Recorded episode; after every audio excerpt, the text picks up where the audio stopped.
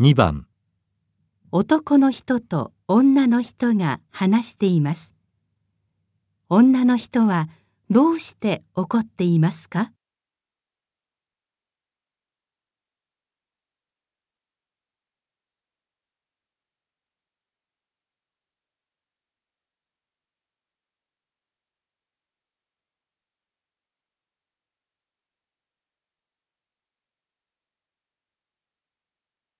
最近釣りにハマってるんだって？うん。昨日もよく釣れて楽しかったよ。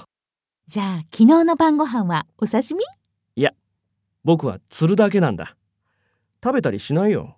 かわいそうだろ？えー、何言ってるの？どっちがかわいそうなのよありがとうって言って食べてあげたらいいじゃない逃がしてやっても遊ばれた後じゃ弱ってすぐに死んじゃうわよ逃がせばいいなんて考え方おかしいわよ。